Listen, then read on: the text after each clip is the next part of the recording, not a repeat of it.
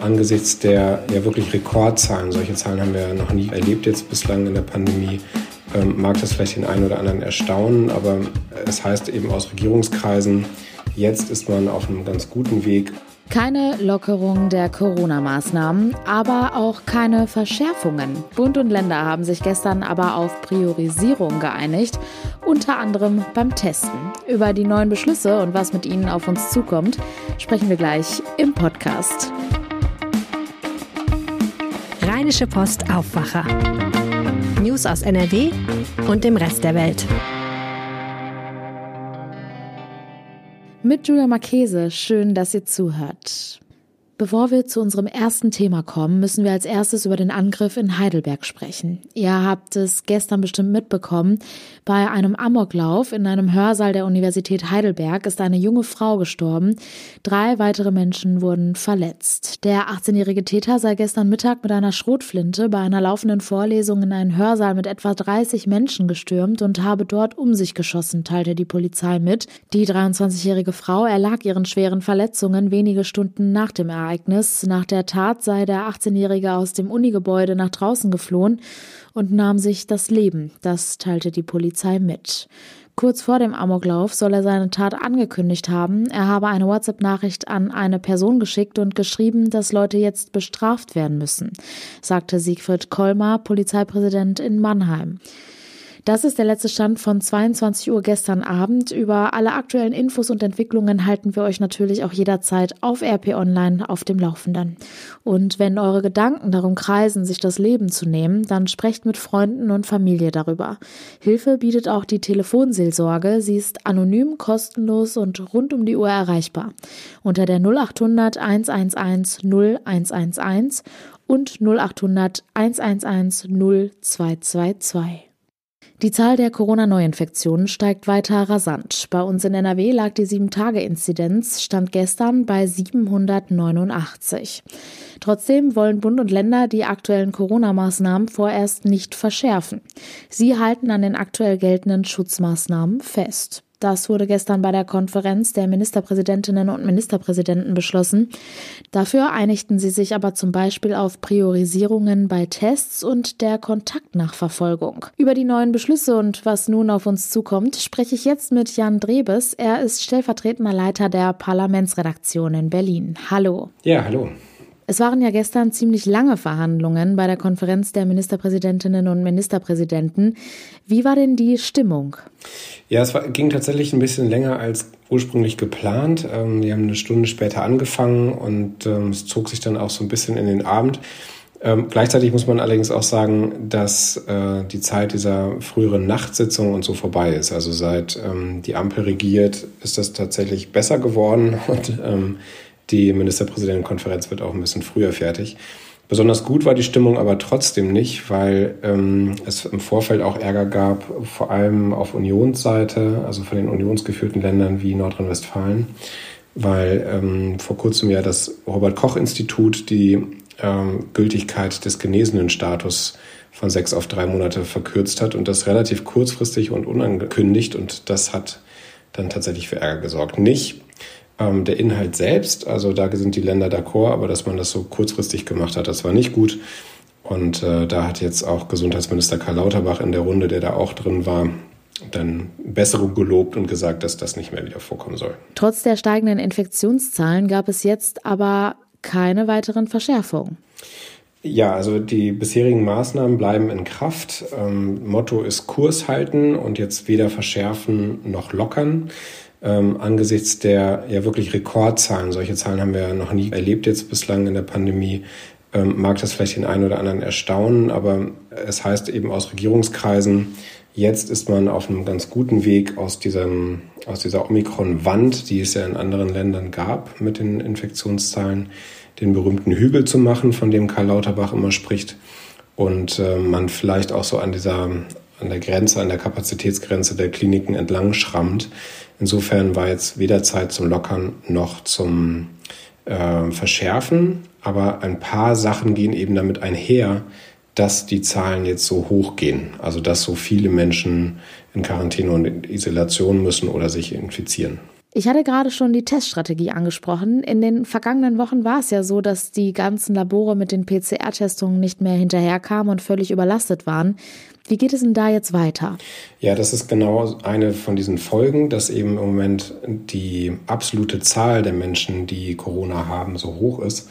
Ähm, und viele jetzt eben einen positiven Test haben, nicht nur Kinder in den Schulen oder in den Kitas, sondern eben auch Erwachsene zu Hause so einen positiven Schnelltest haben.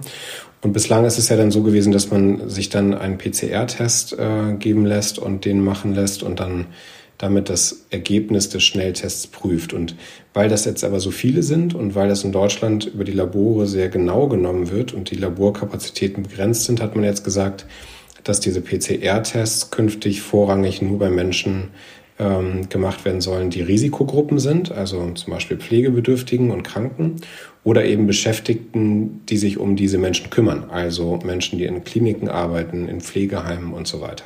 Was wurde denn gestern sonst noch so beschlossen?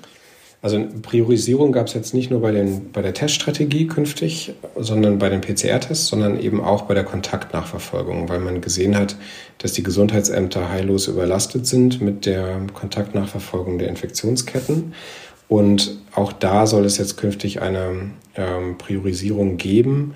Äh, Im Papier heißt es, die sei sinnvoll und notwendig. Ähm, Allerdings ist da jetzt noch nicht genauer definiert, auf wen die sich konzentrieren sollen. Möglich, dass man dann zum Beispiel auf Mitarbeiter und deren Angehörige von äh, Betrieben der kritischen Infrastruktur geht. Also zum Beispiel Kraftwerke, Krankenhäuser, ähm, die Rettungsdienste, Polizei etc. Aber das ist jetzt eben noch ein bisschen nebulös in diesem Papier. Da wird es jetzt in der nächsten Zeit auch noch weitere Beschlüsse geben. Und Franziska Giffey, die regierende Bürgermeisterin von Berlin, hat einfach erstmal an die Eigenverantwortung der Menschen appelliert und gesagt, ja, liebe Leute, wenn ihr einen positiven Test habt, ähm, dann ruft bitte alle Menschen an, mit denen ihr zuletzt Kontakt hattet und äh, informiert die. Also letztlich gibt man das sozusagen in die Hände der Bürgerinnen und Bürger, jetzt das, was die Gesundheitsämter machten, selber zu machen da kann man natürlich nur hoffen, dass es wirklich alle Leute ernst nehmen. Blicken wir nochmal auf NRW. Wie hat sich denn Ministerpräsident Henrik Wüst gestern dazu geäußert? Er ist ja derzeit auch der Vorsitzende der Ministerpräsidentenkonferenz. Besondere NRW-Regeln hat äh, Henrik Wüst jetzt nicht angekündigt, aber natürlich ist es so, dass jetzt die Länder dann mit diesen Beschlüssen aus der Ministerpräsidentenkonferenz auch wieder nach Hause gehen und dann wird man eben bei den Umsetzungen auch gucken, dass man das für die Länder jeweils passend macht. Es war in der Vergangenheit ja auch immer wieder Stein des Anstoßes, dass dann bestimmte gemeinsame Regelungen nicht gemeinsam umgesetzt wurden, die man, auf die man sich vorher noch geeinigt hatte. Und ganz spannend wird es zum Beispiel bei den Großveranstaltungen, weil da die Länder jetzt auch bis Anfang Februar zusammen einen Weg finden sollen, ähm, gemeinsame Zahlen zu entwickeln, wie viele Zuschauer zum Beispiel bei Konzerten oder Fußballspielen künftig dann dabei sein sollen. Und äh, da wird es jetzt auch interessant, wie das dann in Nordrhein-Westfalen gehandhabt wird. Wagen wir mal einen Blick in die Zukunft. Wann können wir denn bei uns mit Lockerung rechnen? Ja, auch da gab es eine Öffnungsklausel oder eine Formulierung in diesem Beschlusspapier. Und ähm, es hängt einzig und allein an der Zahl ähm, der Infektionen und an der Impfquote. Also wenn wir eine abschwächende Inzidenzkurve haben und die Zahlen zurückgehen und gleichzeitig in Deutschland auch sich mehr Leute impfen lassen. Im Moment sind ja nur drei Viertel ähm, mindestens einmal geimpft, immerhin die Hälfte der Bevölkerung geboostert, aber das reicht nicht, um aus dieser Pandemie rauszukommen. Ähm, dann kann man über Öffnungen reden. Ähm, saisonal bedingt wird ja im Frühling und im Sommer die Zahl dann auch wieder zurückgehen der Infektionen, aber der nächste Herbst kommt und damit bestimmt auch die nächste Welle. Und um dem sozusagen Rechnung zu tragen und dem gut gegenüberzustehen, äh, pochen ja Bund und Länder auf eine möglichst hohe Impfquote und auch auf die Impfpflicht. Auch da herrscht ja Einigkeit. Ob die kommt, wird sich ja jetzt in den nächsten Tagen und Wochen zeigen aber die ist entscheidend dafür, wann und wie umfangreich gelockert werden kann. Jan Drebes, vielen Dank für den Überblick und die Einordnung. Sehr gern. Stellt euch vor, euer Chef könnte euch feuern, weil er mit eurem Partner oder eurer Partnerin nicht einverstanden ist. Klingt krass?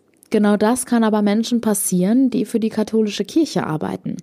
Denn laut kirchlichem Arbeitsrecht sind sexuelle Orientierung und die geschlechtliche Identität immer noch Kündigungsgründe. 125 Menschen, die für die katholische Kirche arbeiten, haben sich jetzt als queer geoutet.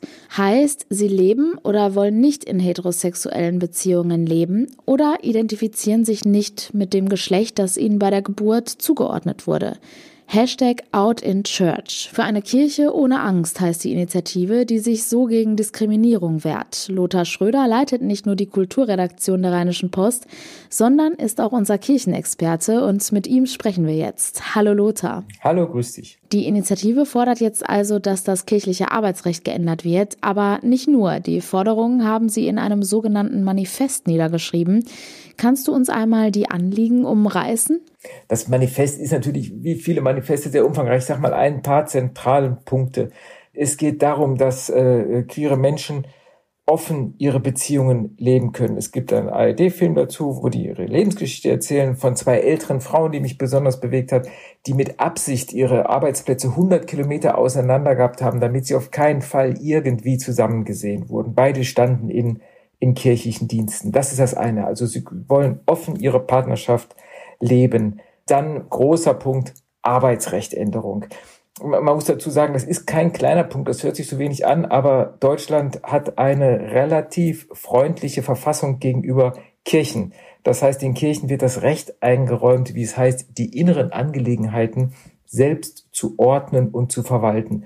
Und zu diesem Arbeitsrecht gehört halt äh, diese Loyalität, äh, dass man nach kirchlicher Lehre leben muss.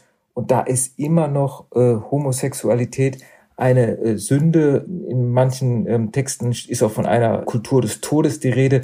Es entspricht zumindest nicht dem Schöpfungsauftrag, wie die katholische Kirche sagt. Also dieses Arbeitsrecht zu ändern, das geht auch an die Verfassung. Und natürlich seit dem vergangenen Jahr spielt die Segnung von homosexuellen Paaren eine ganz große Rolle. Dabei muss man ja auch bedenken, die Leute, die das fordern, stehen noch eng mit der katholischen Kirche in Verbindung und denen ist es wert, für ihre Partnerschaft den Segen zu bekommen. Also das ist natürlich auch ein Potenzial, das die Kirche auch mal bedenken sollte, um welche Menschen es sich da handelt, die noch eine so enge Bindung zur Kirche haben. Du hast gerade das eine Paar erwähnt. Jeder dieser 125 Menschen hat ja eine Geschichte zu erzählen. Unter ihnen sind natürlich auch Menschen aus NRW. Kannst du uns vielleicht Einblick in eine weitere Geschichte geben? Ja, es gibt sehr unterschiedliche Geschichten. Es gibt dann einen, einen Pfarrer, der zölibatär lebt, muss man sagen. Er lebt zölibatär, aber ist äh, homosexuell und ist 20 Jahre Priester gewesen und ähm, ist immer noch Priester und hat sich dann irgendwann mal durchgerungen, vor der Gemeinde nach einem Gottesdienst zu sagen, dass er homosexuell ist. Und er berichtet davon immer noch unter Tränen. Er guckt lange in die Kamera und berichtet unter Tränen und weiß nicht, was ihn erwartet. Und was geschieht? Die ganze Kirchengemeinde steht auf und applaudiert und eine Frau kommt nach vorne und nimmt ihn in die Arme. Das sind äh, Szenen, wenn man sieht, sieht man zum einen, wie lange diese Menschen gelitten haben, wie groß die Überwindung war und auf wie viel Akzeptanz es dann bei den Gläubigen größtenteils äh, stieß. Solche Fälle gibt es auch und die bewegen einen, muss man sagen, selbst nur beim Zuschauen und die geben einem natürlich auch Hoffnung und Mut. Die Initiative appelliert an die Bischöfe, dass sie öffentlich ihre Unterstützung für das Manifest erklären sollen. Du hast etwa mit dem Aachener Bischof Helmut Dieser gesprochen. Was hat er dir gesagt? Ja, er ist in dieser Entwicklung äh, sehr vorne dabei und ist auch engagiert bei dem sogenannten synodalen Weg. Und er arbeitet da im sogenannten Forum mit, das äh, Forum 4 beschäftigt sich mit, das ist ein bisschen theologisch ausgedrückt, lebe in gelingenden Beziehungen, Liebe leben in Sexualität und Partnerschaft.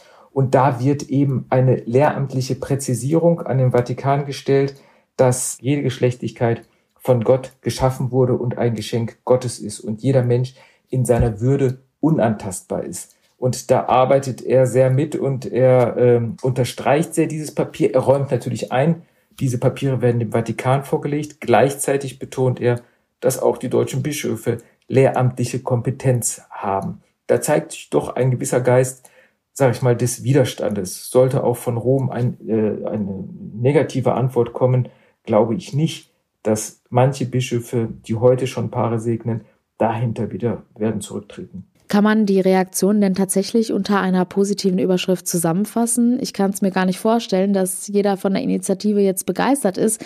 Es ist ja nicht ohne Grund so ein Novum aktuell. Das stimmt. Es wird viel Kritik, es wird viel Debatten geben, aber dass diese Debatte auf einer so breiten Basis gestellt wurde, ist, muss man wirklich sagen, ist ermutigend und dass Leute offen ihr Gesicht zeigen, offen ihre Stimme erheben und nicht mehr bereit sind, diese Angst hinzunehmen. Das ist ein Zeichen von einer Emanzipation, die es, sage ich mal so, in der katholischen Kirche so nicht üblich ist. Und dann noch zumindest von einigen Bischöfen, und ich glaube, es sind nicht allzu wenige, Unterstützung finden.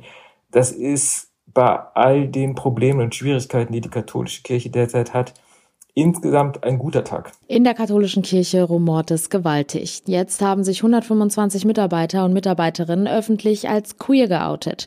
Sie wollen damit ein Zeichen dagegen setzen, dass die sexuelle Orientierung immer noch von der Kirche als Kündigungsgrund gesehen wird. Wir werden natürlich verfolgen, inwiefern die Aktion etwas bewirken wird und halten euch auf dem Laufenden. Lothar Schröder, vielen Dank. Ich danke dir. Und wir haben noch eine kurze Meldung für euch. In Düsseldorf wird ab heute zum Gedenken an die Opfer des Holocausts eine Videoinstallation vor dem Landtag gezeigt.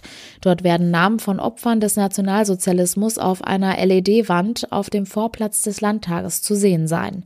Die Aktion läuft noch bis zum 3. Februar und ist täglich von 16 bis 20 Uhr zu sehen. Zum Schluss noch der kurze Blick aufs Wetter. Der Tag beginnt oft neblig trüb, auch im Tagesverlauf bleibt es meist bedeckt.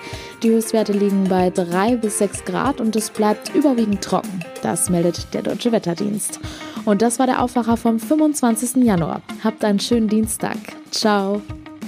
Mehr Nachrichten aus NRW gibt's jederzeit auf RP Online. rp-online.de